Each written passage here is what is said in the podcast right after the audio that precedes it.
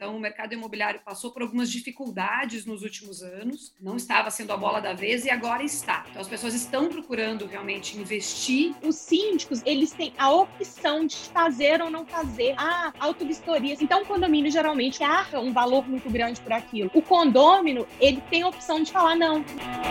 Senhoras e senhores, começando mais um Tree Mind Cash. Hoje o bate-papo está muito, muito, muito especial. Estamos muito bem acompanhados aqui, né, Yuri Mello? Estamos aqui com duas mega, mega ultra especialistas do mercado imobiliário. O bate-papo promete algumas questões muito polêmicas aqui, incluindo como comprar neste momento, que está todo mundo de olho no mercado imobiliário, está todo mundo querendo comprar, alugar. Será que é bom alugar? Será que é bom comprar? Será Se alguém quiser comprar, espera? eu estou vendendo. E olha aí, tem gente vendendo.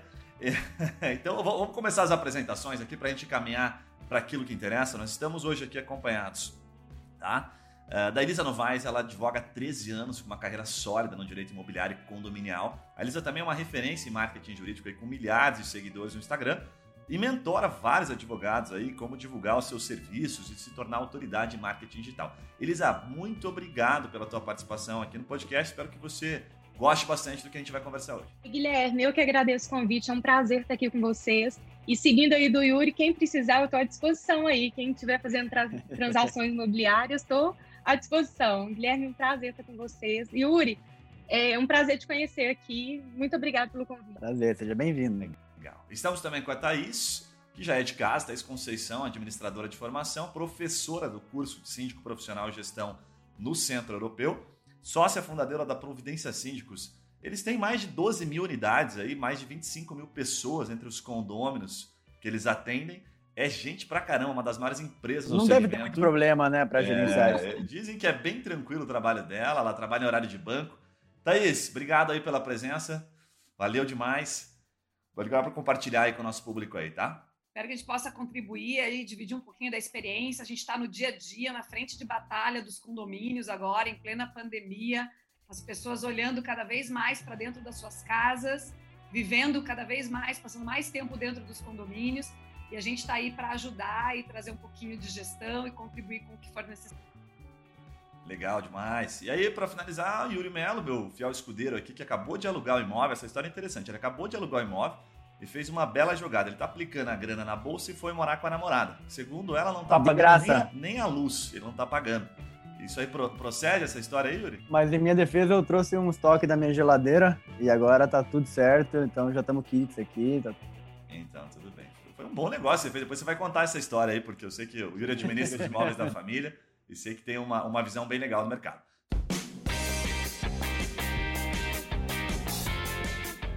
Bom, a dinâmica aqui hoje do podcast vai funcionar da seguinte forma. A gente vai primeiro falar sobre alguns dados relevantes do mercado, para você que está pensando em investir nessa área, ou para você que está querendo colocar teu imóvel para alugar, ou está querendo alugar, para você entender um pouquinho. Estamos entre especialistas aqui. Depois a gente vai falar um pouquinho sobre. A gente tem um bloco aqui que é o Responde Aí. A gente vai lá e pega exatamente a forma como as pessoas estão perguntando, né? Como, por exemplo, assim, como não ser enganado na compra de um imóvel? O que a pessoa deve saber antes de comprar, por exemplo, um imóvel usado? Né? O que analisar antes de comprar um imóvel na planta? Então a gente tem alguns especialistas aqui que vão responder isso para você com muita propriedade.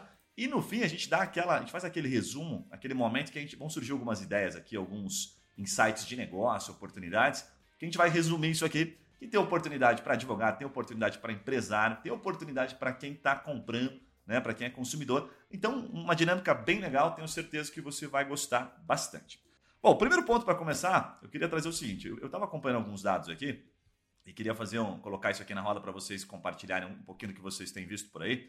Que segundo dados aqui, inclusive da Quinto Andar, em comparativo ao ano anterior, a gente teve cinco vezes mais contratos né, esse ano certo? 2020, frente da 2019, 2019 em imóveis alugados. Praticamente os caras compartilham ali no quinto andar que eles alugam imóvel a cada 7 minutos. E há um registro aí de 6,1% aumento né, nas vendas em comparativa a 2019, tá? de imóveis até 500 mil, que eu vi que são imóveis de, de dois quartos, enfim. Como é que está o reflexo é, para ti, Elisa, do ponto de vista imobiliário? Você está sentindo isso é, porque você acaba pegando mais até a questão é, do problema, né, quando surge, Está aumentando também a demanda em termos de problema? Está aumentando a procura? Como é que está isso aí? Sim, o mercado está é, aquecendo. É, durante a pandemia, o mercado deu uma completa, assim, queda assim muito gritante agora está bem aquecido. As pessoas estão querendo sim investir as suas economias em imóveis porque é um investimento sólido, é um investimento que você tem uma liquidez também, né? É, e também muito garantido. Então agora as transações, o número de transações realmente tem crescido e muito. Legal demais, legal demais. Aí tem um ponto que, que acho que é legal a, a Thaís comentar com a gente. A Thaís é, enfim, vive nos, nos condomínios aí, Thaís. É, como, é que tá, como é que você está sentindo o mercado, tá? Do ponto de vista prático aí, das entregas, você que está sempre acompanhando. Você acha que as construtoras que estão entregando, que estão vendendo, a gente já viu esse problema no passado. É, a gente tem, tende a ter algum tipo de problema, você vê isso acontecendo, Thaís? Como é que é isso na prática? A gente está vendo agora um movimento grande de lançamentos né, das construtoras. Então, o mercado imobiliário passou por algumas dificuldades nos últimos anos, é, não estava sendo a bola da vez e agora está. Então, as pessoas estão procurando realmente investir em imóveis e as incorporadoras, as construtoras estão desenvolvendo produtos para atender esse mercado. Então, a gente vê um grande crescimento, por exemplo, de, eh, de unidades para investidores. Então, imóveis feitos, já planejados desde o início, por exemplo, para servirem para contratos de locação por curta temporada, né? Onde a pessoa vai comprar não necessariamente para ela residir, mas ela vai comprar e não um contrato de locação tradicional ela vai oferecer, que as margens às vezes não são tão atrativas. Mas a lucratividade, por exemplo, para locação de curta temporada, colocando em plataformas que possibilitam essa locação mais otimizada, tem dado um bom retorno e a gente está vendo muitos investidores migrando para esse tipo de imóvel. Legal demais. Sabe que a gente tem aqui um, dado que eu até fui buscar para ver se estava correto, mas a gente está com uma taxa básica de juros liberando os 2%. E, e, o mercado ele volta aquilo que a gente até um tempo atrás, né, falava-se muito que o aluguel, porra, não era mais um bom negócio e voltou a aparecer um negócio bacana para proprietário de imóveis, né? Acho que o Yuri pode fazer bem essa ponte porque ele administra imóveis da família, acabou de sair de um imóvel também colocou para alugar e também já se envolveu nessa questão de curta temporada. Então compartilha um pouquinho da tua experiência com a gente aí. Vale a pena? É um momento? Faz sentido comprar para alugar? O que, que você está vendo disso? Eu acho que o mercado ele deu uma, uma invertida na, durante a pandemia é, eu participei de uma negociação recentemente de um terreno, é, onde a gente foi permutante do terreno, e eu escutei muito da construtora que, que, que entrou no negócio é, é, a visão dela. Então eu tô, eu tô, tô, com essa visão muito parecida com o que ela me disse. E no final das contas a gente fez um bom negócio porque ela falou que o momento é perfeito para lançamento de médio padrão, que acho que é o que a Elisa comentou é o dois quartos, é a família que quer ter um pouquinho mais espaço, quer ter um pouquinho mais de privacidade, quer ter um pouquinho mais de home office, separação de ambientes. Então, isso eu vejo que está acontecendo bastante. É, o, mercado que eu estava, ano passado, é, chegamos a investir alguma coisa, foi na parte de, de, curta duração, e é um mercado que entrega um resultado muito bom. A gente fez análises de, de imóveis que a gente tem, e hoje a gente tem imóveis que paga 0,3 ao mês, 0,2 ao mês. Então, se você tira, se você vende esse imóvel e consegue aplicar isso num, num, num apartamento que tem uma, um giro maior de, de, curta duração, às vezes Airbnb ou short stay, essas plataformas, você consegue 1% ao mês.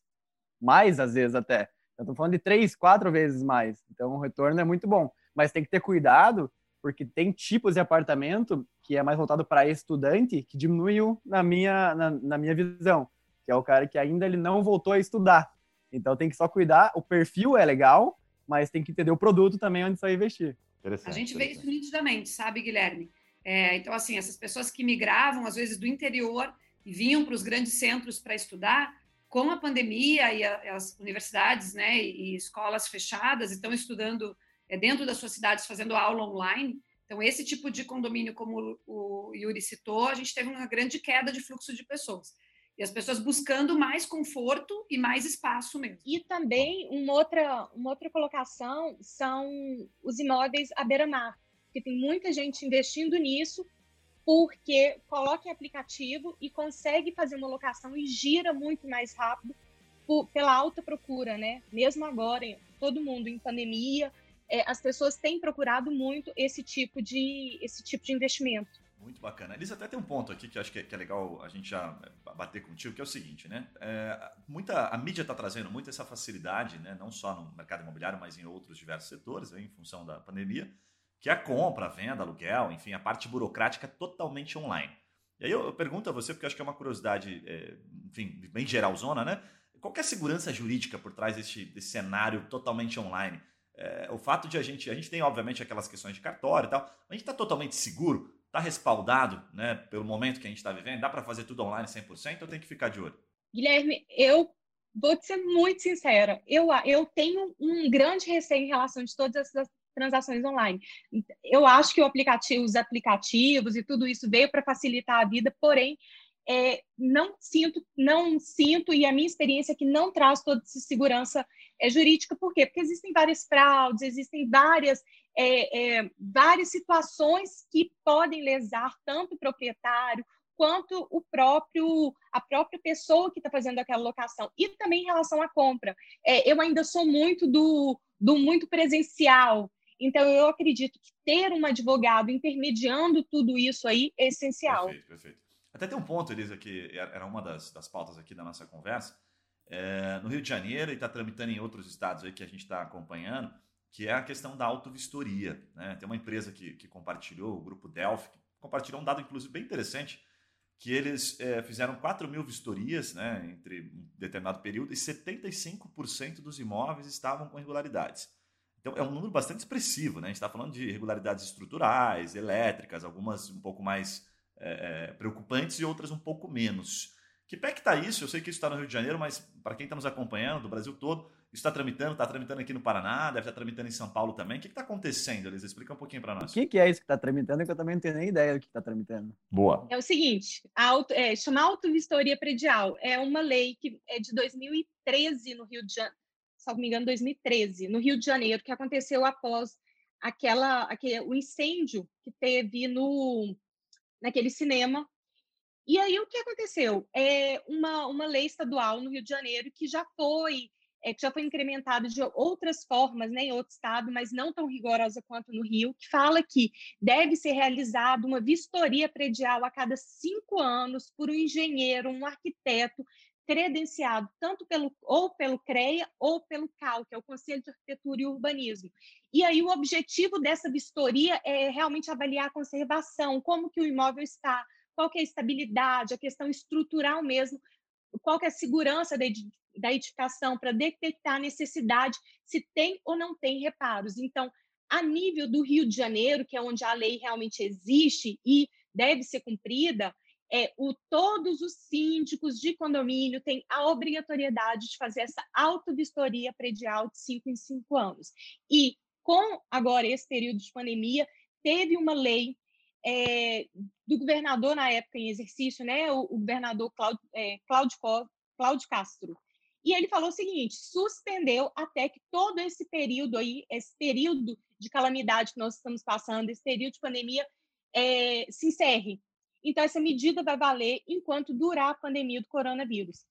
É, é um, um assunto que está gerando muita discussão, porque fala o seguinte: o síndico ele está ou não está obrigado? Porque tem um artigo na lei que aí, e nesse artigo fala o seguinte: que entra um pouquinho em contradição, que é o que tem gerado tanto, tanto, é, tanta especulação na mídia, que fala o seguinte, que os síndicos eles têm a opção de fazer ou não fazer a autovistoria se já tiver realizado, porque vamos, vamos trazer isso para o caso concreto, que é o seguinte: existem muitos condomínios grandes e uma autovistoria não é barata.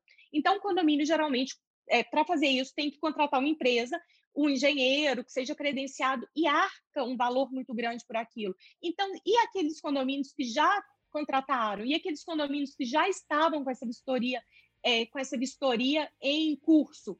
Se a lei autoriza o síndico, seja da liberdade do síndico fazer ou não fazer, e se o síndico opta por fazer, o condômino, ele tem a opção de falar, não, no meu imóvel não vai entrar, porque tem que entrar em cada unidade residencial, tem que entrar ali para vistoriar, para ver a questão da estrutural, toda essa questão de encanamento, como que está a parte elétrica, e aí o condomínio pode não, é, o condômino, o morador pode não autorizar, e aí o que, que o síndico faz? Então, é uma, uma polêmica muito grande realmente na mídia, e essa autovistoria, na verdade, ela tem o intuito de é, resguardar a população, né? Mas alguém responde juridicamente? Vamos supor, ali, né? deu essa, essa pausa, né? Como é que é isso, Thaís? Você que acompanha na prática, você já viu isso na prática aqui? Como é que funciona? Então, na verdade, assim, o Código Civil diz que o síndico ele é o responsável civil, criminal, trabalhista, ambiental, em todas as esferas. Ele responde na ação e na omissão. Responde inclusive com o seu patrimônio pessoal. Ou seja, se ele fizer a vistoria ou se ele não fizer, ele pode ser responsabilizado, até independente dessa lei. Essa lei ela só vem regulamentar, estipular um prazo, colocar condições, é, colocar, qualificar os profissionais que podem fazer, mas já era um hábito. Na verdade, é recomendável que as pessoas façam essa vistoria, independente da obrigatoriedade ou não. Que a cada cinco anos, ou quando você tiver um planejamento, né, uma percepção de algum problema, você contrata um especialista para fazer a avaliação. Realmente não é barato, mas isso se torna, é, isso se paga ao longo do tempo, se de fato o síndico, a partir deste laudo, fizer um planejamento de manutenção preventiva por condomínio. Porque a manutenção preventiva, ela não é da nossa cultura brasileira, né? A gente está muito Nada preventivo, é, né? né? assim, quebrou, você arruma. Apareceu uma rachadura, você vai ver o que é. Mas ela é muito mais cara, a manutenção corretiva. Então, se você faz um laudo, se você contrata um profissional especializado, se você faz uma inspeção predial, e a partir dessa inspeção você traça um plano de manutenção preventiva para os próximos cinco anos, você consegue diluir as manutenções do condomínio neste período sem sobrecarregar financeiramente os condôminos. É que não é muito isso que acontece, né? O que a gente vê na prática é, é as pessoas não cuidam das manutenções, os síndicos, muitas vezes por falta de conhecimento, não fazem as manutenções obrigatórias. E assim, um prédio, quando ele é entregue, as construtoras, hoje em dia já tem uma norma com relação a isso, elas são obrigadas a entregar o manual do síndico. Então, ali tem as datas das manutenções que o síndico tem que fazer. Se ele lesse esse material e cumprisse essas manutenções nesses primeiros cinco anos do prédio, isso garantiria a conservação do imóvel, a menos que haja uma patologia oculta, né, um vício oculto, uma patologia grave na construção, é outro caso. Estou falando do, da média. Mas como a gente não vê isso acontecendo, acabou tendo essa necessidade de se fazer essa lei, obrigando, então, os síndicos, síndicos a fazer essa inspeção. O problema é que, assim, a gente precisa diferenciar o que de fato é algo com um problema estrutural do que é uma manutenção estética. Então, assim, qual que é o foco que você tem que procurar se você é síndico ou se você vai comprar o imóvel em algum condomínio, você tem que averiguar se existem problemas estruturais, né? Eu estou falando de um desplacamento de fachada, eu estou falando de um recalque na estrutura, uma, uma insalubridade no subsolo. Recalque, recalque, recalque de vizinho também serve, Thaís, ou não? Oi? Recalque de vizinho também entra nessa lista? Isso, esse tipo de coisa, assim. Então, assim, se analisar se tem algum problema grave, porque isso vai gerar um custo no médio e longo prazo. Então, essa é a ideia. O problema é que, às vezes, o síndico contrata esse laudo e tem muito foco na estética, né? A estética não tem que ser o foco disso, tem que ser a questão estrutural. O estético, aí você faz de acordo com a necessidade, com a conveniência, né? Mas a questão estrutural é importante que isso resguarda os próprios condôminos. Ô, Thaís, tem um ponto na tua fala que me chamou a atenção ali bem no começo, que você falou das responsabilidades do síndico aí. Tem alguma vantagem em ser síndico? Porque eu só ouvi, até, até o momento, só vejo bucha. O cara responde por tudo, não ganha muito, só não paga lá o condomínio. Tem, tem, tem vantagem ser síndico? É, infelizmente, assim, a gente... Ser, ser um síndico, não sei, mas ter vários apartamentos dizem que é um negócio bom. Não, isso aí sim, né? Como negócio, eu não tenho dúvida. Os prédios é assim, você finge que paga o síndico, ele finge que cuida do teu né? condomínio. É, Mas tem muito nós aqui, a maioria dos condomínios tem muito, tem muito síndico só é só para pagar a conta, né? Ele só paga o boleto, ele recebe e paga o boleto. Dizer. Aí é vantagem, né? Se não der nenhuma cagada, tá, tá na vantagem. Mas na verdade, assim, por exemplo, nós vimos uma grande oportunidade nesse mercado, porque, gente, é a tua casa, né? Olha a relevância é. desse investimento mesmo se você é um investidor, é um investimento de, de alto custo. Nós não estamos falando de comprar um cacho de banana, entendeu? É um, são valores monetários muito altos. E que se houver um cuidado é, com as manutenções, se houver um cuidado com esse condomínio, se tiver bem-estar, se as pessoas tiverem qualidade de vida, o retorno que você tem é muito grande. Né? Eu costumo dizer assim: você compra um carro, você sabe que vai desvalorizar. Você compra, está buscando luxo, conforto, status, né, transporte, mas você sabe que você vai perder dinheiro. Quando você compra um imóvel, você tem uma expectativa de valorização patrimonial.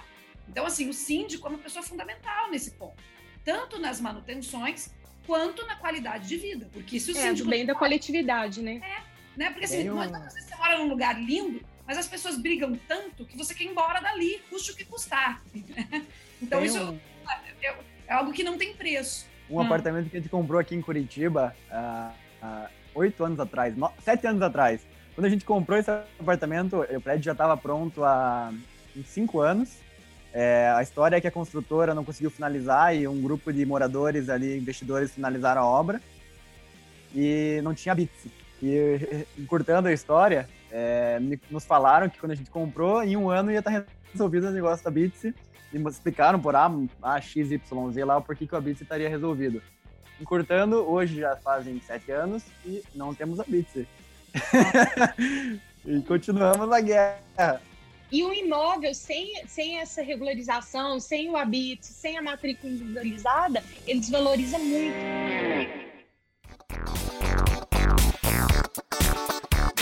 Agora, aproveitando que vocês estão falando sobre isso, vem, vem aquele, aquele momento aqui do podcast, tá? A gente tem um quadro aqui chamado Responde Aí. Como é que funciona esse quadro aqui, tá? Basicamente, a gente vai lá e identifica, que é uma das, das nossas especialidades aqui, a forma como o consumidor está procurando respostas, né? Então, a gente identifica isso lá no próprio Google, então, só para dar uma, uma noção aqui sobre a questão imobiliária, de questões relacionadas a como, é, quais são os procedimentos, quais são os cuidados antes de comprar um imóvel, a gente tem mais de 100 mil pesquisas mensais. É volume, é, gente perguntando de tudo quanto é jeito para o Google e procurando resposta, né? Então eu separei algumas aqui para a gente dar uma sabatinada, Yuri, nas, nessas duas meninas que entendem pra caramba do assunto. E a primeira delas, acho que pode ser nesse, nessa, nesse gancho que o Yuri trouxe, porque eu até passei por isso agora. E um dos medos que eu acho que e tem essa pergunta aqui é justamente essa questão do Abitse.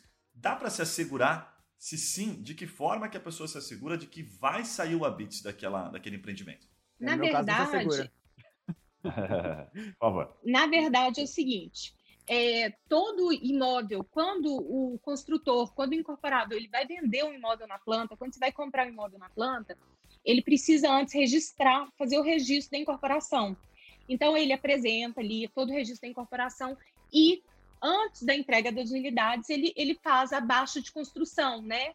Que é o HABITS. Aqui em Belo Horizonte, por exemplo, a gente chama de baixa de construção. A lei estadual é, municipal aqui chama de baixa de construção. E aí é para certificar aqui o que foi construído é efetivamente aquilo ali que, é, que está no projeto aprovado. E aí, depois disso, individualiza as matrículas, porque um empreendimento, por exemplo, ele pode ser composto de uma matrícula e virar cinco apartamentos. Então, vai pegar uma matrícula e vai desmembrar. E aí, cada comprador vai ter o seu, a sua matrícula no seu nome. Agora, que é, a garantia que vai ter o habite, o, para o comprador, é a primeira coisa, a incorporação está registrada, aquele, aquele incorporador, aquela construtora, ela já tem um histórico de entrega de outras unidades, ela já é uma construtora bem é, é, sólida no mercado, é um construtor sério, e aí vale a pena fazer toda uma busca, toda uma pesquisa. A garantia que aquele construtor vai ou não te entregar o habite, individualizar as matrículas, aí realmente não existe isso. É, eu já vi um caso, tá? Um caso, inclusive, que eu atuei, no qual é, a pessoa vendeu, construiu, entregou e ficou muitos anos para entregar esse habite. Por quê? Porque a, o que ele construiu não estava exatamente de acordo com o projeto aprovado na prefeitura e ele teve que fazer uma série de adequações para entregar. É um procedimento caro, é um procedimento que depende de vistoria, de aprovação da prefeitura. Então, aí, quando você compra um imóvel na planta, te requer muito mais, muito mais cuidado, muito mais é, é, necessidade mesmo de você fazer essa busca pela seriedade do incorporador ou do constru da construtora. Ô, Elisa, uma, uma, uma questão assim que uma pergunta na verdade aquela questão do de já ter uma linha de financiamento pré-aprovada, né? Por exemplo, tem a, construções que tem aquele apoio à produção da caixa, né? Isso aí já dá uma segurança extra legal, né? Que sabe que se vender ali, acho que com 20% eles já conseguem o apoio à produção, alguma coisa assim. Sim. Ou seja, sim, vai garantir sim. a entrega entre aspas, né? Uma garantia é, maior. vai garantir a entrega entre aspas, sim.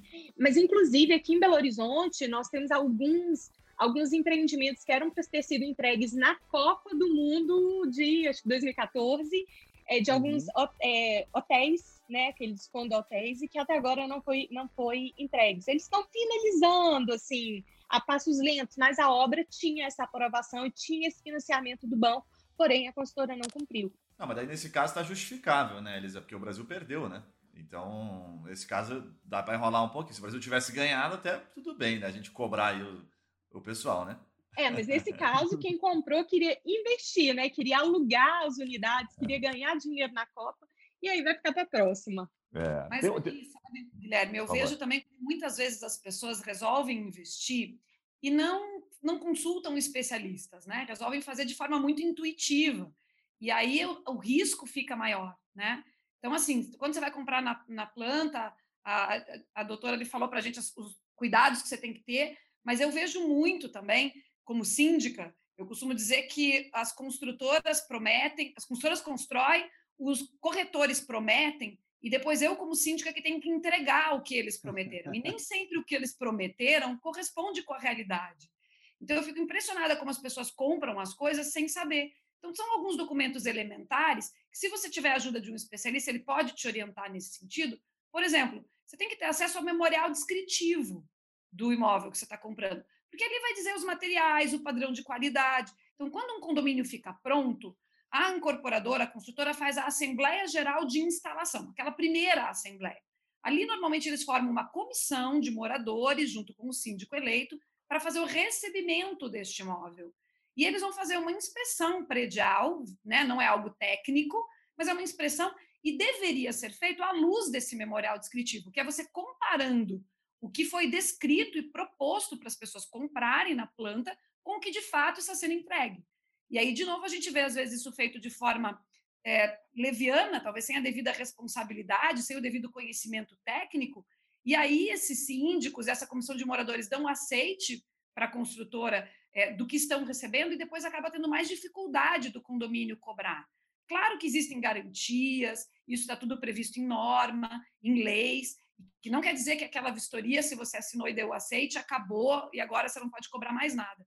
Mas, assim, quantas vezes a gente ouviu falar de alguém que comprou o imóvel e nem sabe o que é memorial descritivo, nunca foi ler a convenção do condomínio, nunca foi ver se é. houve essa Assembleia Geral de Instalação. O Guilherme nunca... acabou de fazer isso, Thaís. Ele comprou e ele não sabe o que ele comprou. Não, sei sim. Eu recebi um contrato de quase 30 páginas lá, tá? mas eu acho que tem um ponto que é legal na tua fala, Thaís, que assim, tem, tem um fator muito emocional, né? É, as pessoas ficam tão emocionadas com a entrega que elas até relevam um pouquinho. Então, não que eu acho que isso seja uma jogada da construtora e tal, de maneira alguma, mas eu acho que isso ajuda bastante. Não, depois a gente vê e tal. Agora é oba-oba, é festa, é comemoração, né? Então, acho que isso, isso também interfere um pouquinho. Agora, tem, tem um ponto que é legal que você trouxe e que é uma pergunta que a gente identificou aqui, que é o seguinte, né?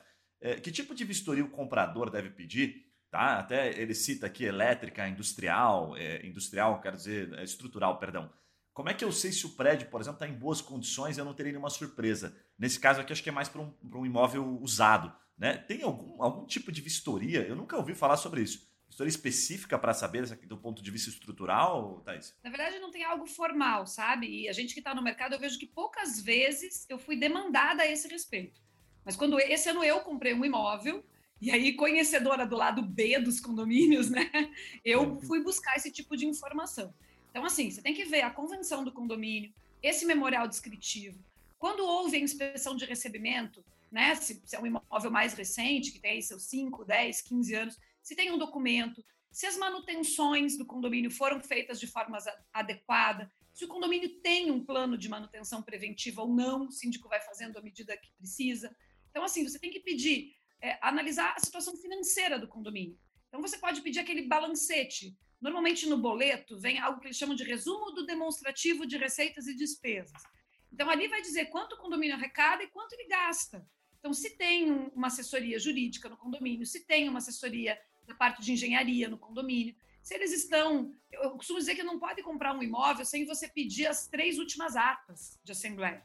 Porque nessas atas vai estar falando, olha, a gente quer contratar uma inspeção predial, a fachada está com problema, tem uma ação trabalhista em andamento, e o condomínio tem um passivo. O valor é muito alto, é. Né? O passivo é muito alto, né? Isso, taxa condominial mais cara no médio e longo prazo.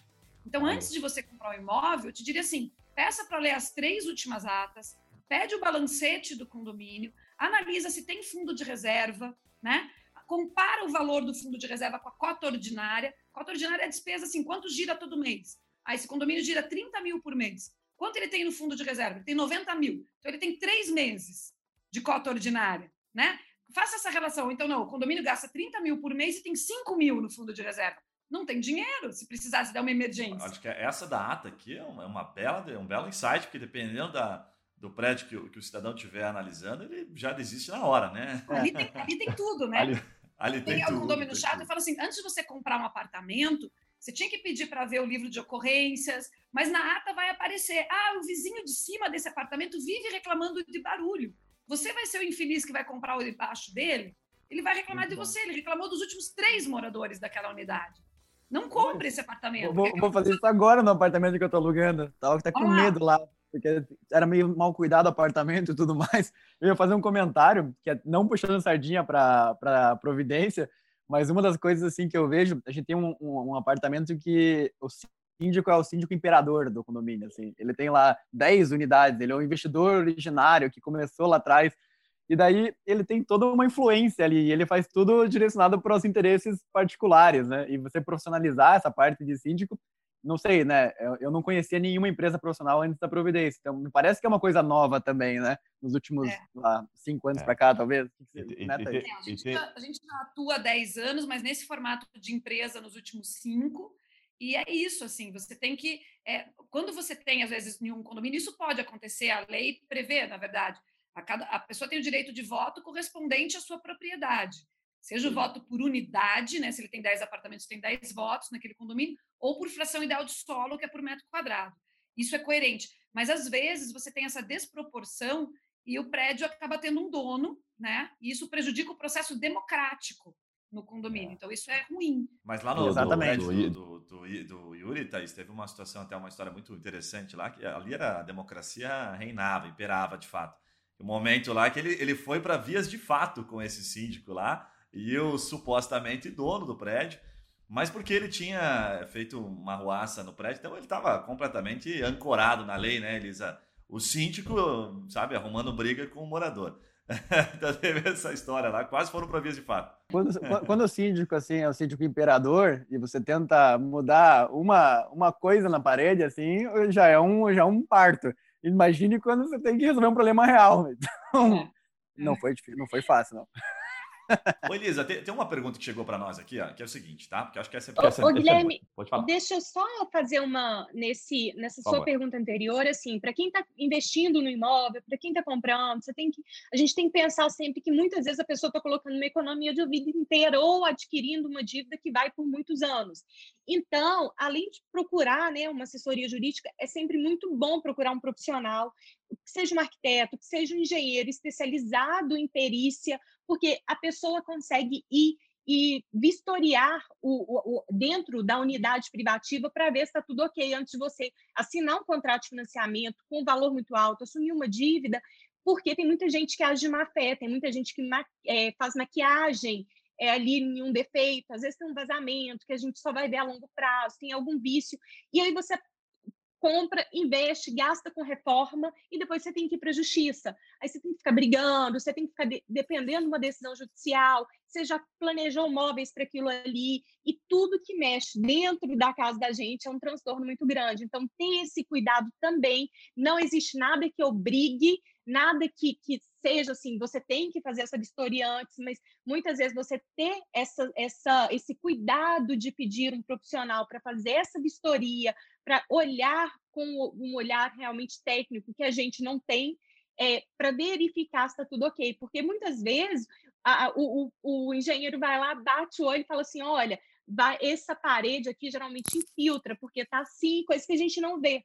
Então, ter esse cuidado é bem importante aí na hora de é, adquirir um imóvel, de fazer esse investimento, além de todas essas outras colocações aí que a Thaís Legal. muito bem colocou. Ô, Elisa, a pergunta vinha bem nessa linha, eu acho que você pode até complementar aqui, porque a pergunta dizia o seguinte, tá? Alguma forma de se prevenir juridicamente ou de se precaver juridicamente, o que, que um advogado olha? Acho que você já antecipou um pouquinho a questão, enfim, da, da vistoria, de trazer um profissional, enfim. Agora, dá uma noção para quem está nos ouvindo aí, porque eu também não faço ideia. Vamos pegar aqui nessa, nessa linha que a gente trouxe, né, que a maioria dos imóveis estão sendo vendidos na casa de até uns 500 mil.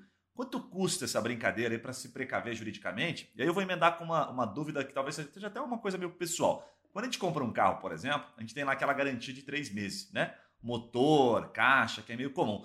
Se eu comprar um imóvel, cabe alguma coisa, direito de arrependimento, cabe alguma coisa que eu descobri depois estrutural, ou tudo isso é discutível, tudo isso eu tenho que olhar em jurisprudência, como é que funciona isso?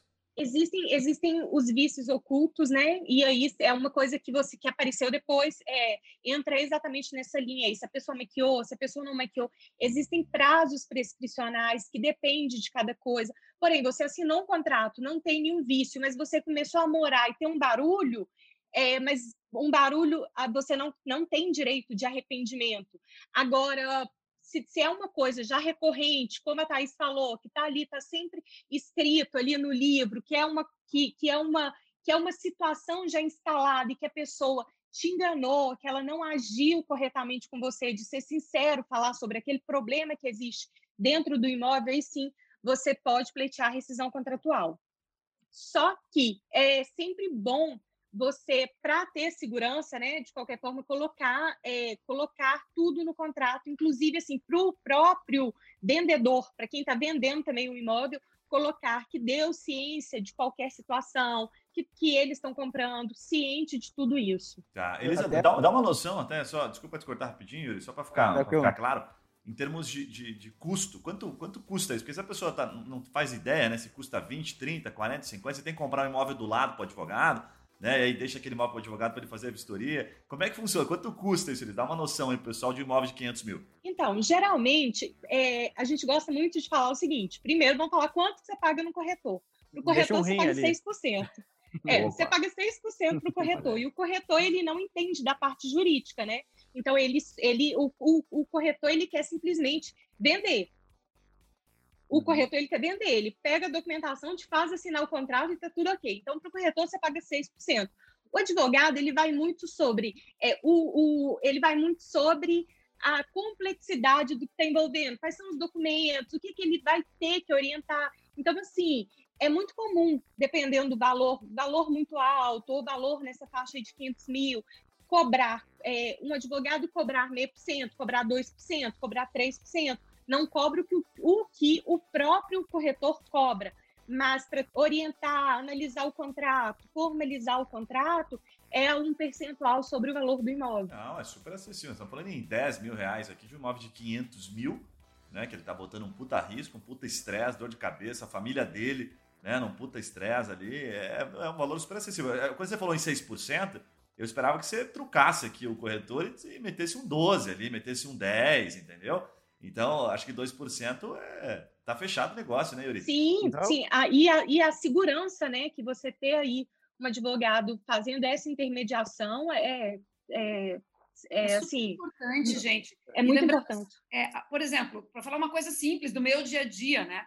É, dívida de condomínio é próprio terreno o termo. Isso quer dizer que ela é uma dívida da unidade. Então, se você comprar um apartamento que tiver cotas condominiais em atraso, ou que aquele apartamento foi multado. A multa ela não é uma multa para a pessoa, tá? Se o cara é locatário, a gente multa o locatário, se ele não pagar, vai para o proprietário pagar a multa.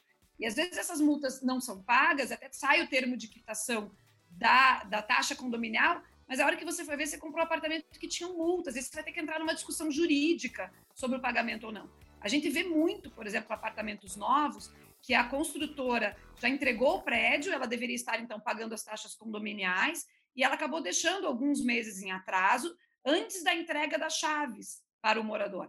E aí, quando o morador recebe as chaves, ele começa a pagar a partir daquele momento, ele paga em dia a partir daquele momento, porém, para o condomínio, aquela unidade possui débitos condominiais. E o condomínio entra com uma ação contra o atual proprietário. E o atual proprietário é que vai ter que comprovar que aquela dívida é anterior à entrega das chaves, né? Mas como Mas é ele que vai ter que ir atrás, né, Thaís? Não é o condomínio que vai atrás do antigo. Então, às vezes, você investir um pouquinho. Eu falo que no Brasil a gente investe muito em braço e um pouco em cérebro, sabe? Você uhum. contrata o pedreiro para lá fazer a reforma que você quer para entrar no apartamento e não contrata o advogado, não contrata o engenheiro para te fazer uma assessoria e te ajudar a fazer uma compra adequada, se certificar que a documentação está ok, que as condições físicas estão ok, que está tudo funcionando bem dentro do apartamento, e aí depois você se incomoda num grau que às vezes você perde o prazer de morar naquele lugar. Tem que pedir para o corretor assim, depois de resolver as coisas, né? Você, é, já, mas já aí, aí onde, Yuri, mas é aí onde entra. Sabe o que acontece? O corretor, geralmente, tá? Geralmente, assim, em regra geral, o corretor sempre quer receber primeiro, ele sempre recebe ali o valor na entrada e o, o quem está comprando esse imóvel, né? Ter o cuidado de também pagar o corretor ao final, só concluir que realmente houve essa transação tiver concluída, a documentação, o registro do imóvel tiver em nome dele, ou, ou, uma parte no final é muito importante. Por quê? Porque o corretor recebe no início e depois ele não quer nem saber. E o né? corretor não interessa e ele, o corretor também não aprofunda na, é, na análise da documentação. E a gente vê, assim, muitas vezes por falta de conhecimento também, né? É, porque o trabalho do corretor é aproximar as partes, é, é pegar o comprador e apresentar ele para o vendedor. Mas é, é, ele teria, sim, que ter suporte jurídico, mas não tem esse cuidado. Então, ele recebeu a comissão dele e o restante aí, que o que acontecer, vai para as partes. Então, pois ter é. esse cuidado e deixar o corretor muito atrelado para receber na concretização do imóvel é importante. Porque também, depois, se você não consegue, não, não finaliza e você distrata, o corretor não devolve o valor da entrada. O, não, o valor não, que você não. pagou a título de comissão de corretagem. É, os, os, corretores, eles, eles, têm pressa de receber, hein? Passei por isso recentemente. Acho que o corretor não vai ouvir esse podcast aqui, mas olha, o rapaziada tem pressa. Ele não saiu do pé, né? Ele tava na reunião, inclusive, de fechamento, esperando. Caraca, rapaz do céu. Enquanto não dava o cheque para ele, ele não largava o pé, não. Outro dia cedo o cheque tava no banco já. Eu ia falar um, um caso rapidinho, que quando a gente comprou um apartamento, tinha um vício oculto, assim, nele, que era o seguinte, o encanamento de um dos banheiros, ele fazia um barulho insuportável, mas a gente não tomou banho lá antes de comprar, então você só tinha como descobrir isso depois que já estava morando lá. E isso foi uma das coisas que é, foi bem, bem diferente, assim, porque eu não sabia muito bem como lidar na hora, mas basicamente a gente teve, depois de meses morando lá, começou a atrapalhar muito, chamar o proprietário e falar, olha, eu vi isso tudo, ele descobriu agora, é, você precisa participar aqui para resolver isso. Então, é um dos casos né, que você tem que trazer o antigo proprietário para o jogo. Legal. V vamos fazer uma, uma, uma rodadinha rápida aqui para finalizar esse bloco, que eu acho que, que vale a pena. Quais são as cagadas aqui? A gente listou algumas mais comuns né, que o consumidor deixa passar batido antes de comprar um imóvel. Tá? Seja ele usado, seja ele novo eu acho que dá para compartilhar algumas coisas aqui, né? Eu, eu, acho que essa questão do, do vício aí que o Yuri trouxe, talvez fazer um, contratar uma pessoa que saiba fazer uma, uma, análise de fato, né? Pode ser que ele não contrate um advogado exatamente, porque o cara resolveu não investir tudo isso, mas contratar uma análise, uma perícia. Qual seria essa perícia? Eu já dou a dica agora. Cagada, não? Hum. Do que eu, o que eu fiz agora. É, hum. É, esse apartamento que eu em questão foi o que eu aluguei agora faz é, um mês. E o que, que a gente fez? A gente pegou uma perícia, uma perícia não, uma vistoria mas a gente pegou o nível hard da vistoria, assim. Então, se você olhar, tem 80 páginas a vistoria do apartamento. E ela vai no nível do detalhe. Se, a, se tem barulho estranho no encanamento, se está funcionando bem, a cor da água que está saindo na, na, na, na, na torneira para ver se não tem algum problema, da, às vezes de caixa d'água, alguma coisa do tipo. Então, a minha dica mais simples seria essa: vistoria boa e uma, uma empresa boa no, sempre que você puder. Legal. Thaís, o que te vem em mente aí das, das principais cagadas aí, você que está na, na lida do dia a dia aí? Então, da parte condominial, vou deixar a Elisa falar da parte jurídica, né? Vou falar mais da parte condominial. É levantar essa documentação da situação financeira do condomínio, tá? Então, como eu falei ali, pedir as últimas atas para saber como é, que, como é que está o andamento das situações no condomínio e o balancete, analisar o fundo de reserva do condomínio com relação às despesas ordinárias. Porque, assim, gente, a valorização patrimonial, quando você fala de um imóvel dentro de um condomínio, ela tem muito a ver com a taxa de condomínio, né? Ela é inversamente proporcional. O valor do imóvel acaba sendo, numa conta simplificada, mas acaba sendo inversamente proporcional à taxa condominial. Porque as pessoas têm uma capacidade de pagamento mensal. Então, se o cara dispõe lá de 4 mil reais para pagar por mês entre aluguel e condomínio, ou prestação do, do imóvel e condomínio, quanto maior for a taxa de condomínio, se o condomínio representa ali mil reais, sobra 3 mil reais para ele pagar mensalmente, seja de aluguel ou seja de prestação. Se a taxa de condomínio for 500 reais, sobra 3.500 por mês. Então, assim, o investidor consegue ter um retorno melhor no investimento se tem uma taxa condominial mais baixa. Então, toda vez que o condomínio tem que fazer uma cota extraordinária, cobrando um valor acima do que está previsto para ele gastar mensalmente, sobrecarrega, ainda mais em momentos de crise, como a gente está vivendo agora, de contenção de gastos, contenção de despesas. Então, o nosso trabalho enquanto síndicos profissionais aqui é procurar manter as taxas condominiais sob controle, tá? E aí, eu, por isso que eu defendo muito a manutenção preventiva. Então, você vai comprar um imóvel, analise a situação financeira do condomínio, né? Ou mesmo se não for dentro de um condomínio, está procurando uma casa, analise é, a questão documental. E aí acho que a Elisa pode tratar melhor desse assunto. Até só um exemplo rapidinho, eu, um apartamento que eu tô vendo para alugar agora, eu não consigo, não tô, eu tô quase para desistir do negócio por causa do condomínio, por causa da, da, da má gestão do dinheiro do condomínio. Eu, eu pedi alguns documentos, mas conversando com o corretor e com o porteiro e tal, você percebe gastos desnecessários assim é, na cara. Então, quando o, o, o apartamento é ótimo, o, o, o aluguel está abaixo do mercado, exatamente porque o condomínio está duas vezes, tá no mínimo o dobro do que seria razoável para aquele apartamento. Então, perfeito, é, isso acontece bastante. É, esse negócio de morar na Alphaville também, Yuri, é, tem que tomar cuidado, né? Porque o condomínio lá costuma ser mais caro em qualquer lugar do Brasil, né? Então, às vezes a pessoa também quer pagar, quer morar na Alphaville, quer pagar duzentão de condomínio também. Depois nós conversamos sobre isso aí. Elisa... tem que cortar, tem que cortar no, tem que cortar no osso.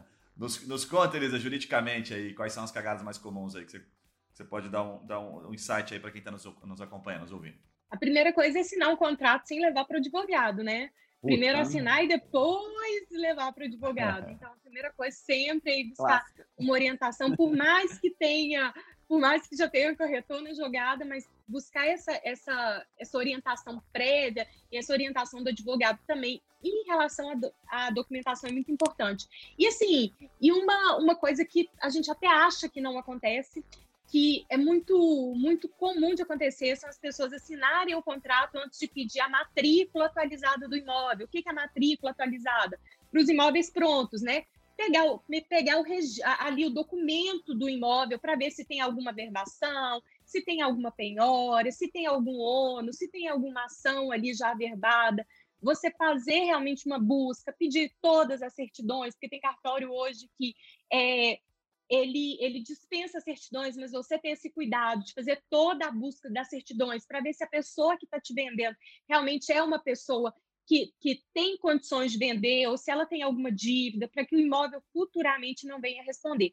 E se for um imóvel na planta, é, você pedir todo, é, você pedir também ali a matrícula para ver se a incorporação está registrada, que aí ainda não é a matrícula individualizada, né? Está comprando na planta. E também fazer uma busca sobre a situação financeira aí da construtora, a situação financeira do incorporador, se for um, é, uma, um construtor menor, né? Então você fazer toda essa busca para ver se a pessoa tem alguma dívida, se você vai ter problemas futuros aí com alguma penhora para que esse imóvel venha a, a responder. Então, a, a, o cuidado com a documentação é muito importante.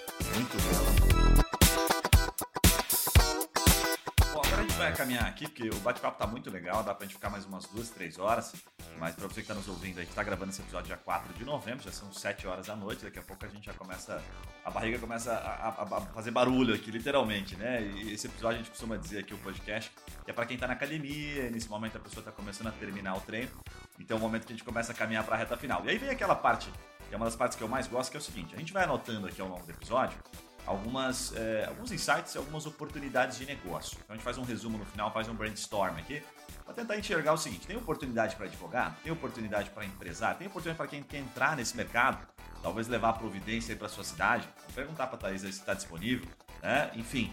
E eu anotei algumas aqui que quero compartilhar com, com vocês. Pelo menos uma vem bem de encontro que a, a Elisa compartilhou agora no final, que é o seguinte: eu passei por uma situação recente em que eu fui tentar consultar, Elisa, fazer por conta, o cara não entende bolhufas, não quer pagar o 2, 3% do advogado, né? Mão de vaca pra caramba. Eu fui tentar entender como é que eu faço para consultar uma matrícula, como é que eu faço para saber se essa empresa está né, saudável financeiramente. Então a oportunidade que eu estou vendo aqui, não só para o mercado jurídico, né, mas talvez até é, do ponto de vista tecnológico, porque é muito difícil encontrar na internet, inclusive, sites que te direcionem. Então fiquei pensando assim, sabe, como uma oportunidade de negócio que você vai lá, tipo, é, matricula, você coloca lá as informações ele te cobra um valor fechado e te entrega um resumo, como se fosse fazer uma consulta de um CPF, de um CNPJ. Essa é a ideia aqui, o espírito é esse. Como o cara vai resolver, eu não sei, não faço ideia, vai ter que buscar em todo cartório e tal. Mas é um negócio, é uma oportunidade de negócio. Faz sentido isso, Elisa, não? E, é, em tese, sim, é você fazer por conta própria, né? Geralmente, você deixa alguma aresta ali em aberto. Não, Mas dizer, aí é uma busca uma, mesmo. Uma ideia ruim. É, é uma garra, né? Mas é uma boa ideia aí para quem estiver precisando de uma ideia de negócio, tá? Mas não, não, é, aí é realmente é uma busca mesmo, ir em cada cartório, fazer essa pesquisa, pedir Serasa, SPC, protesto, que é muito importante que as pessoas não pedem, você fazer uma busca aí no, no, no, no cartório de protesto, olhar certidões, é, é, justiça estadual, justiça federal, justiça do trabalho. Então, fazer toda essa busca aí, um checklist mesmo de tudo que, que todos os lugares para ver se a pessoa está ou não devendo. Porque assim, Guilherme, tem, ó, tem, tem alguns momentos que a pessoa deve, sabe? É, às vezes ela tem ali, ela tem uma, uma ação discutindo um imposto com, seja com o Estado, com a União, um imposto no valor pequeno, mas o vendedor tem muito patrimônio. Então, você comprar esse imóvel de uma pessoa, de um construtor que tem muito patrimônio, essa ação em si ela não vai te trazer tanta, é, não, não vai te trazer insegurança jurídica no negócio. Você pode mesmo ele devendo aquilo, mas é análise, cada caso é um caso. Agora, se você compra de um construtor que é muito pequeno e que constrói para vender, para fazer o próximo, aquele construtor ali que não tem é, solidez financeira, pode ser que o seu imóvel venha responder por uma dívida dele, uma dívida trabalhista, às vezes fica devendo o INSS da própria obra, ação trabalhista das pessoas que, que, que, que, trabalharam naquela obra, né? Foram ali, prestaram serviço na obra. Então, aí é fazer essa busca mesmo. Legal demais, legal demais. Ô, Thaís, dá um, dá um insight aí só pro pessoal. É, desculpa, daí você já, já entra no, no embalo.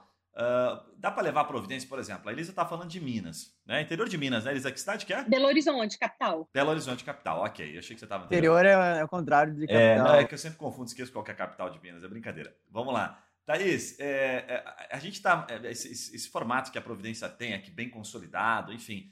Isso é, é mais aqui, Sul, Sudeste, tem isso lá para Minas, o pessoal consegue levar isso, isso para lá. Como é que é esse formato aí? Então, assim, a sindicância profissional tem crescido nacionalmente. Cada vez mais as pessoas estão procurando síndicos profissionais. Mas esse formato de empresa que nós fizemos aqui, né? Então, o pessoal entender um pouquinho, nós somos uma empresa de síndicos profissionais associados, a gente formou um grupo multidisciplinar de. A gente foi buscar profissionais com especialidades diferentes para atuar como síndicos. Então, eu tenho hoje engenheiro na minha equipe, contador, advogado, tenho até uma psicóloga, e aí, junto com o condomínio, a gente estabelece qual desses tem um perfil adequado para te atender naquele momento. Então, isso foi um formato que deu muito certo aqui em Curitiba. Então, a gente está hoje com mais de 60 condomínios aqui e a gente está com planos de expansão. Então, hoje nós já somos professores no curso do Centro Europeu de Síndico Profissional e Gestor Condominial, e aí a gente pretende expandir para outras regiões do Brasil também, né? Mas assim, ela tava ali a, a Elisa estava falando dessa questão de documentos. E você voltando na tua pergunta anterior, Guilherme, que você falou assim que a gente consegue desenvolver algum negócio a partir disso, né? É uma premissa nossa da Providência Síndicos, toda a assembleia de prestação de contas, que é a assembleia que tem que acontecer uma vez por ano, a gente apresenta todas as certidões negativas de débitos do condomínio. Federal, municipal, estadual, INSS, FGTS, trabalhista.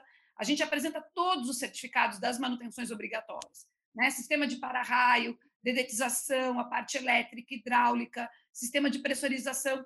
Então, assim, nos condomínios que a gente atua, a gente uma vez por a gente já disponibiliza isso através de sites, aplicativos dos próprios condomínios para consulta online, mas uma vez por ano a gente faz uma assembleia expondo para todos os moradores. Então, assim, a pessoa que vai comprar um imóvel num condomínio que tem uma gestão profissional, como a gente faz aqui, a gente já tem esse hábito de deixar esses documentos públicos e acessíveis para os proprietários, né? Então, se você vai vender um imóvel ali, você pode oferecer para o teu comprador esse acesso dizendo, ó, aqui o condomínio está tudo em dia, os documentos estão aqui através desse site ou aplicativo, você pode consultar, né? Então, eu não trato da unidade privativa, que foi isso que a Elisa falou, de você ter um laudo para fazer a inspeção dentro da unidade, mas todas as questões de áreas comuns, aprumada, a pressurização, o sistema de ar-condicionado, de para-raio, isso a gente apresenta os laudos de que está tudo em dia conforme a legislação. Muito então, legal. eu diria assim... Mas a maioria dos... A maioria, pelo menos por aqui, né, em Minas, a maioria dos condomínios não oferece toda essa gestão aí profissional, né? Queria até parabenizar. Tá, se todas as empresas, todas as, todas as administradoras tivessem essa visão e, e, e esse tipo de gestão facilitaria muito a vida e reduziria muitos conflitos dentro do próprio condomínio, né? Com eu acho que a Providência poderia ser um ótimo patrocinador do nosso podcast, né, Guilherme? Aí, Sim. tanta tá, tá, tá, feita a ponte aqui, eu já senti que deu conexão aqui, viu? Vamos levar a providência para Minas e vai ter uma ponte, vai ter uma comissão para nós aqui. Ah, pronto, pronto. Olha só, eu, eu, eu, Fala aí. Não, pode falar. Você tinha uma ideia aí? Pode falar. Eu tenho mais uma aqui que eu acho que é legal. Eu ia falar do, só da oportunidade do ponto de vista de investidor, de, de compra de, de imóveis. Boa. Dá, dá, alguns números, Yuri. Dá os números que você teve. Você manja um pouquinho disso aí. Como é que está hoje o percentual comparativo frente aí ao, ao mercado enfim, a taxa de juros padrão que a gente tem, ou a poupança, deixa o dinheiro guardado, investe, como é que faz? É, o, o investimento imobiliário, como você disse no começo, é, ele se tornou muito mais atraente depois da, da baixa das taxas de juros consecutivas aí dos últimos cinco, quatro, quatro, três anos.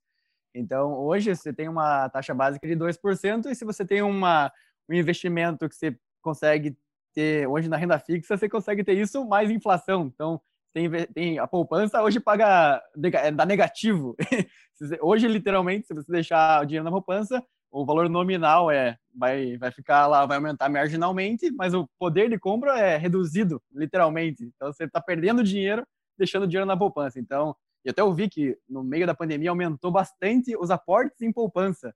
E isso me deixou muito assustado. Eu, eu acho que o pessoal às vezes até não sabe, Acho que tem que até explicar isso, porque está tá relacionado com a inflação. Como você fala muito bonito, é um cara muito inteligente, fala técnico, explica por que, que o cara bota na poupança e no final ele perde. Se aumenta o valor dele, que ele está falando marginal, não é de marginal, safado, na rua, não. É o valor do capital lá, o dinheiro que você tem parado, que aumenta um pouquinho. Mas por que, que no final ele compra menos? É, exatamente, porque a, ele está abaixo da inflação. Então, a, o, o teu poder dele compra hoje é X, ano que vem ele é X menos 2, 3%, que é a inflação que a gente vive hoje. E a poupança hoje rende 1,75, 1,50 ao ano, né? Então, na prática, o dinheiro que você tem lá, se você usar ele ano que vem, você vai poder comprar menos coisas do que você compra hoje. Ou seja, é um investimento onde você perde dinheiro. Legal? Muito legal. Agora, agora então, o investimento imobiliário é interessante na nossa conta, né? Não, não sou especialista, mas na nossa conta é um investimento que paga a partir de 6% ao ano. Isso, historicamente, tem sido uma, um balizador para o valor aluguel versus o valor de, de mercado do imóvel.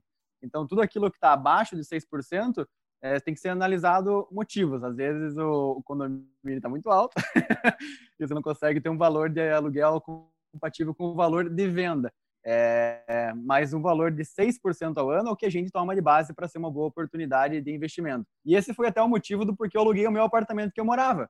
É, a gente conseguia, a gente estava vendendo e anunciamos para venda e para aluguel.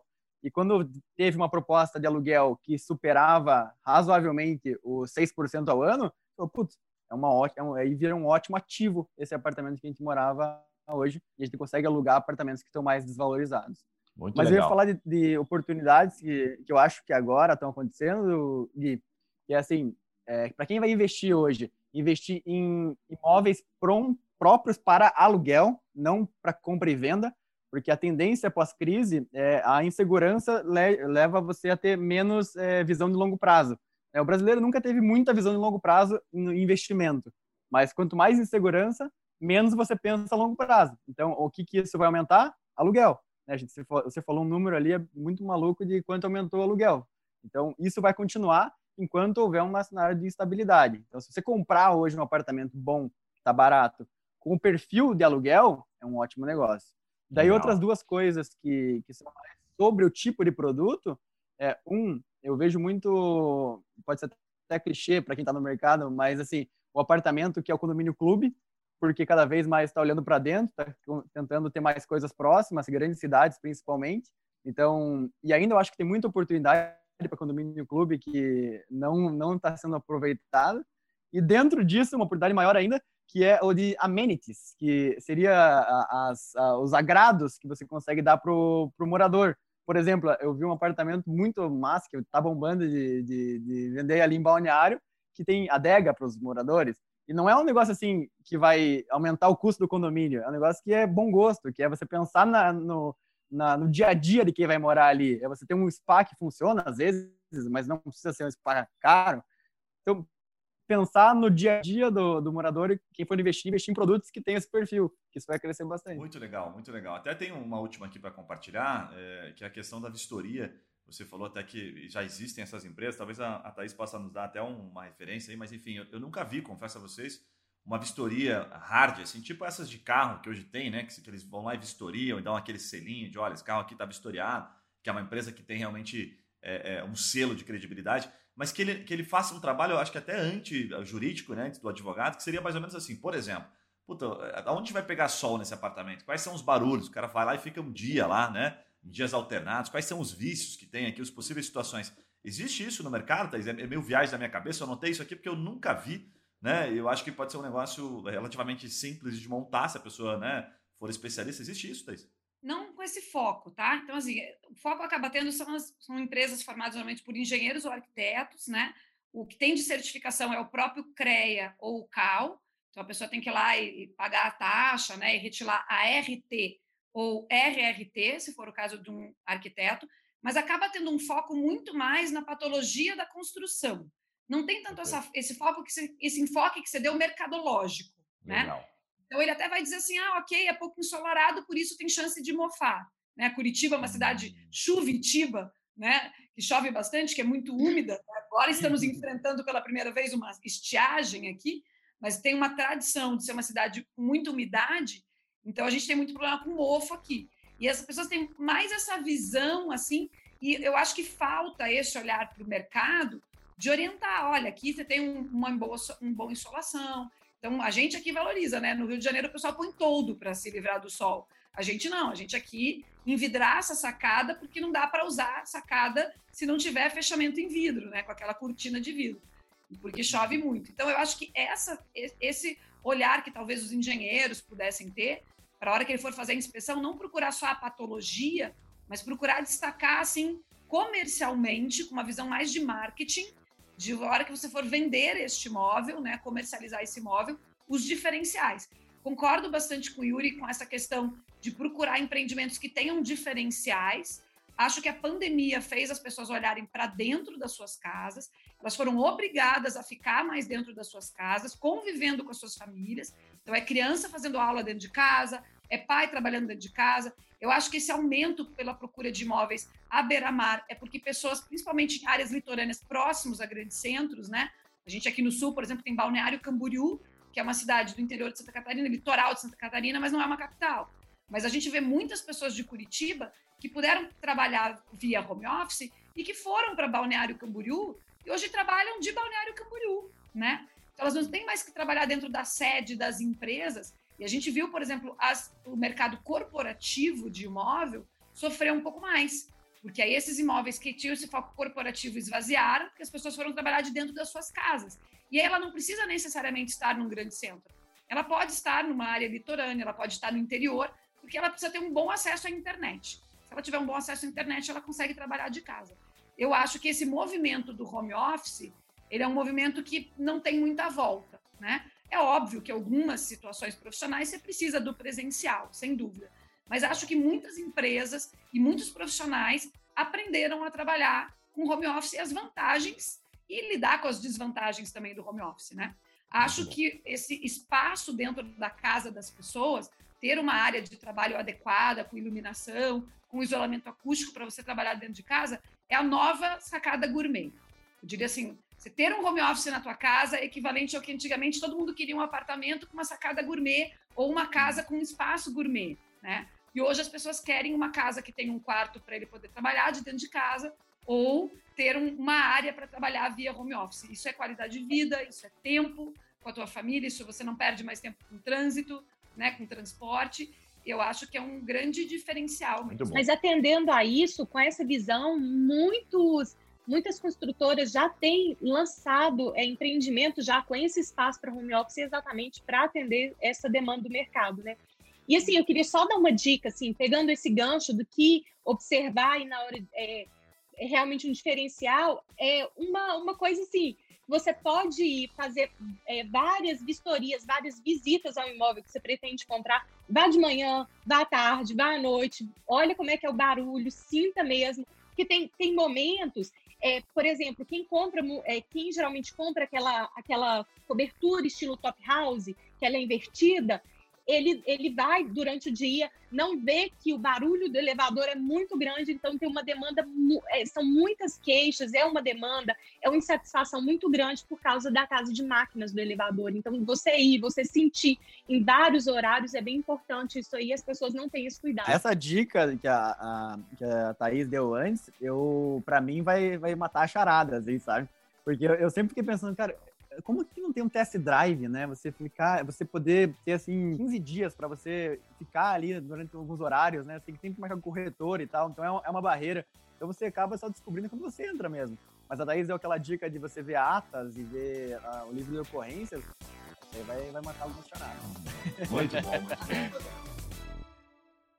Gente, eu só, só, só temos a agradecer aqui a presença de vocês. Agora eu vou pedir para vocês deixar aquela mensagem final, os dados de contato. Elisa, como é que o pessoal te encontra por aí, por onde você prefere que as pessoas te comuniquem? No Instagram, é, eu estou sempre no Instagram, então é, é arroba Elisa M Novaes, Elisa com Z, Novaes com E. Vou deixar aqui já, Guilherme, um convite aí para você participar de uma live comigo. Eu atuo em Belo Horizonte, mas atendo aí o Brasil todo, então estou à disposição. Queria agradecer. E comprar imóvel realmente é segurança, você ter uma assessoria, ter todos esses cuidados dentro do condomínio vão, vai te evitar muita dor de cabeça. Obrigado demais, Elisa. Prazerzaço. Obrigado por compartilhar aí tanto conhecimento com a gente. Thaís, como é que o pessoal te encontra? Por onde? Também pode ser no Instagram, é arroba providência síndicos, síndicos no plural, providência no singular, .com.br. O pessoal encontra a gente ali, tem as formas de contato, a gente quer expandir também essa questão de dividir conhecimento com outros mercados, dividir experiências.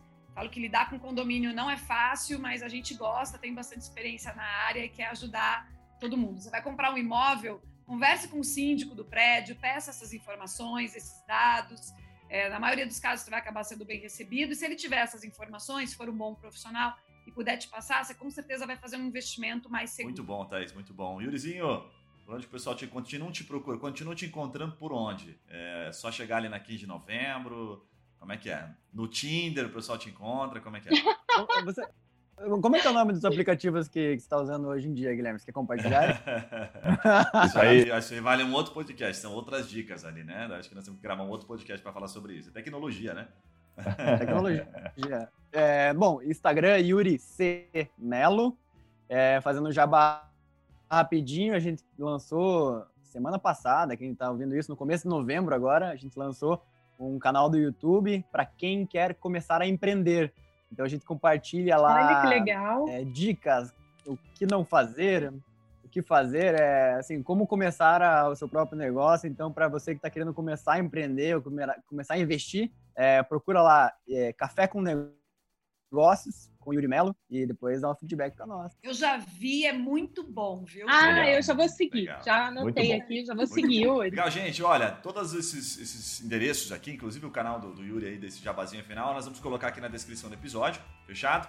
E para você que está chegando agora, que ainda não se inscreveu aqui no nosso, que não clicou aqui no seguir no Spotify, você está marcando bobeira, porque toda semana a gente está aumentando muito o volume de podcasts agora e sempre com a presença de especialistas assim.